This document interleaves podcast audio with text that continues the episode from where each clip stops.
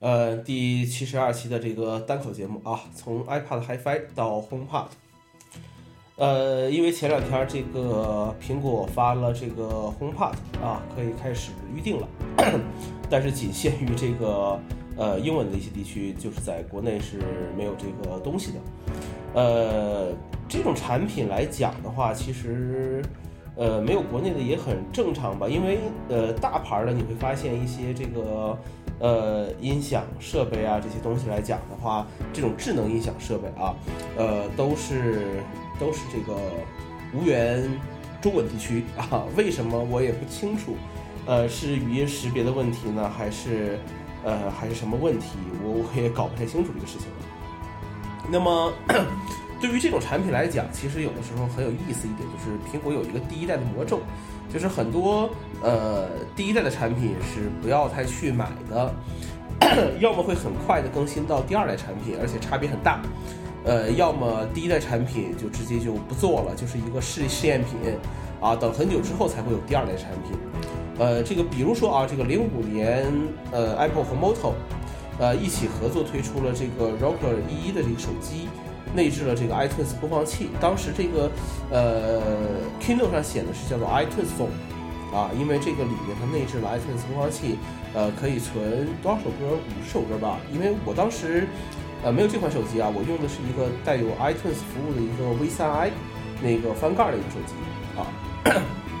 那么这个其实应该算是苹果有意向进入到这个手机领域的一个一个先兆。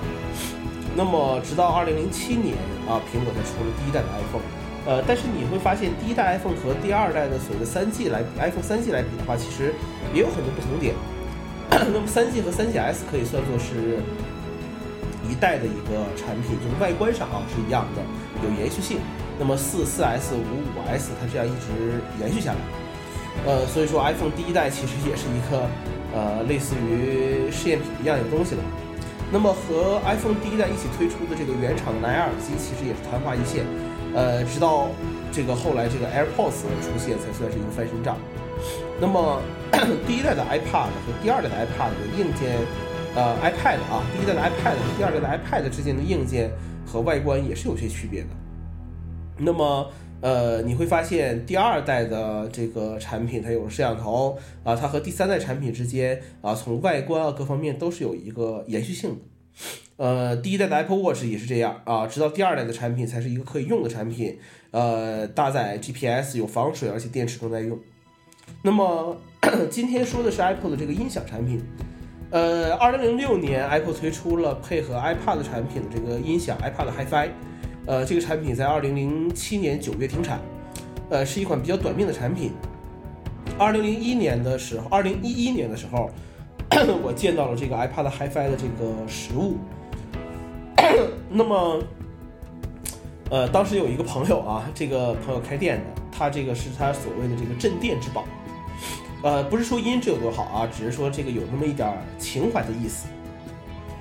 呃，这样算起来，其实，呃，我们现在看到这个 HomePod，它应该是一个第二代的音响产品了。那么，如果去买一个音箱，我们要怎么去选，或者说是很多人会看重什么？其实它第一个要求就是说，哎，我我听一下这东西音质怎么样？呃，当然了，有很多玩音响的人说句话叫这个十万以下听个响啊。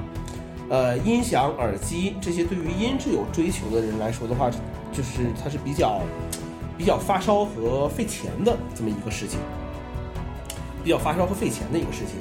呃，也不是说所有人对音质这个事情都有追求啊，很多东西其实是怕比较的啊。比如说，我现在家里用一个这个很简单的一个猫王小王子啊，它它它不能说是音响，它最多是一个扩音器而已。呃，对于音乐，其实我也不是说要听得多好多享受。呃，我有一些朋友说听音乐，这个要听什么 HiFi 的，要听无损。我呢，其实就是有个动静就可以了。这种情况的话，呃，相对于我来讲啊，其实我要是换一个呃 HomePod 的话，其实对于音质来讲，我就可以说是满足了，因为我不需要 我不需要太太对音质有什么太多的需求。呃，当然了，你要是听习惯像 BOX 啊、BO 这类产品的话，你可能会觉得这个 HomePod 的音质可能没有办法去去满足你。呃，这种事情反正就是要在同一个级别上去比较啊，同一个级别上比较。你如果真的拿 HomePod 去和专业的这种专业级别的几几万块钱的音响去比，那肯定是有问题的。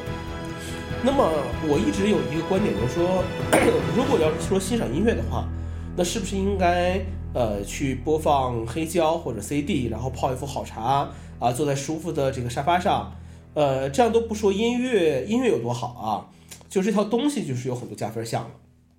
那要拍照的话，我们就应该去买一个好点的单反，再配一些不同的镜头，然后出去拍照，这样才是最对的。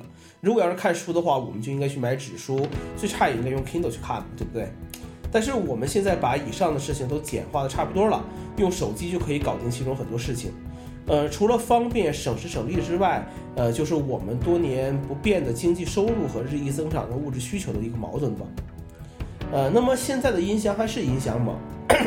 其实这个问题很好回答，看一看手机就知道了。手机从最初完成通话、短信这类的功能，到现在个人助理的一个角色。呃，手机经历了十几年的一个发展，那现在很多人在去买手机的时候，不会去问你什么通话质量啊，呃，电池使用时间，这个都已经不是排在第一位的事情了。呃，更多的人习惯打开，打开这个摄像头，看一看这个流畅度如何，呃，对于通话的要求也不是很高了。所以说，音响这类产品究竟要怎么去发展呢？呃，那就是不断加入一些智能的元素，让音响和我们进行一个交流。呃，国外国内都有很多这样的问题，很可惜我一个都没用过。呃，智能音响依赖于各家平台的语音助手，亚马逊、Google、呃 Apple 都有自己的智能智能音响，但是 目前看起来都支持英文，都只支持英文。呃，对于我这种英语蹩脚的人来说，那就跟鸡肋一样存在了，最多是问问天气就差不多了。那么 Siri 支持中文，但有的时候也是挺挺弱智的一个一个感觉。呃，很难想象以后在家里面去去用它去去去问一些问题会是什么样子一种感觉。但是有一个问题我觉得很好，就是呃，它会成为家庭中枢，就是说呃，如果我用了支那个支持 HomeKit 的设备的话，那么这些设备呃让我越来越懒。但是呃，我必须要有一个东西放在家里面，比如说我现在啊，呃，我的手机和 iPad 常年不连接 WiFi，那么。我就必须要有一个设备去作为一个中枢连在我家里的 WiFi 上去控制这些设备。那么我现在的做法就是，当我想控制这些灯的时候，我要把我的手机连上 WiFi，呃，这个就很麻烦。那如果如果如果说有 HomePod 的话，HomePod 一直连着我的 WiFi，我手机不必要去连 WiFi，直接使用 4G，那么也可以进行一个控制，这个就是一个很方便的事情。那么最后说说这个 HomePod 到底买不买啊？其实很简单，如果对于音质有追求的话，呃，那可能他也不考虑这个问题了。这些人肯定会有更好的音响选择。HomePod 它更是一个对生态系统的一个围绕和封闭。在 HomePod 以前，你要买音响的话，那可能呃我们随便去买一个就可以了。但是有了 HomePod 之后呢，那我的首选音箱就是 HomePod。呃，毕竟都是一个一家的东西嘛，用起来联动性是其他产品也是比不了的。那么我购买 HomePod 的这个首先的一个考虑是把这个产品作为一个智能的中枢来用。那么音响的功能对于我来讲，它其实只是一个锦上添花的功能啊。三百四十九元的一个三百四十九美元的一个价格啊，呃，在税后的话应该也在三千左右了。呃，如果按照这样的一个标准来去选择一个音响的话，那你可能有更多更好的选择。但是如果你你是苹果一套的一一整个东西的一个。用户来讲的话，那么我觉得 HomePod 应该是您的一个首要选择，啊，好了，以上就是这期的节目，谢谢大家的收听，我们下期再见。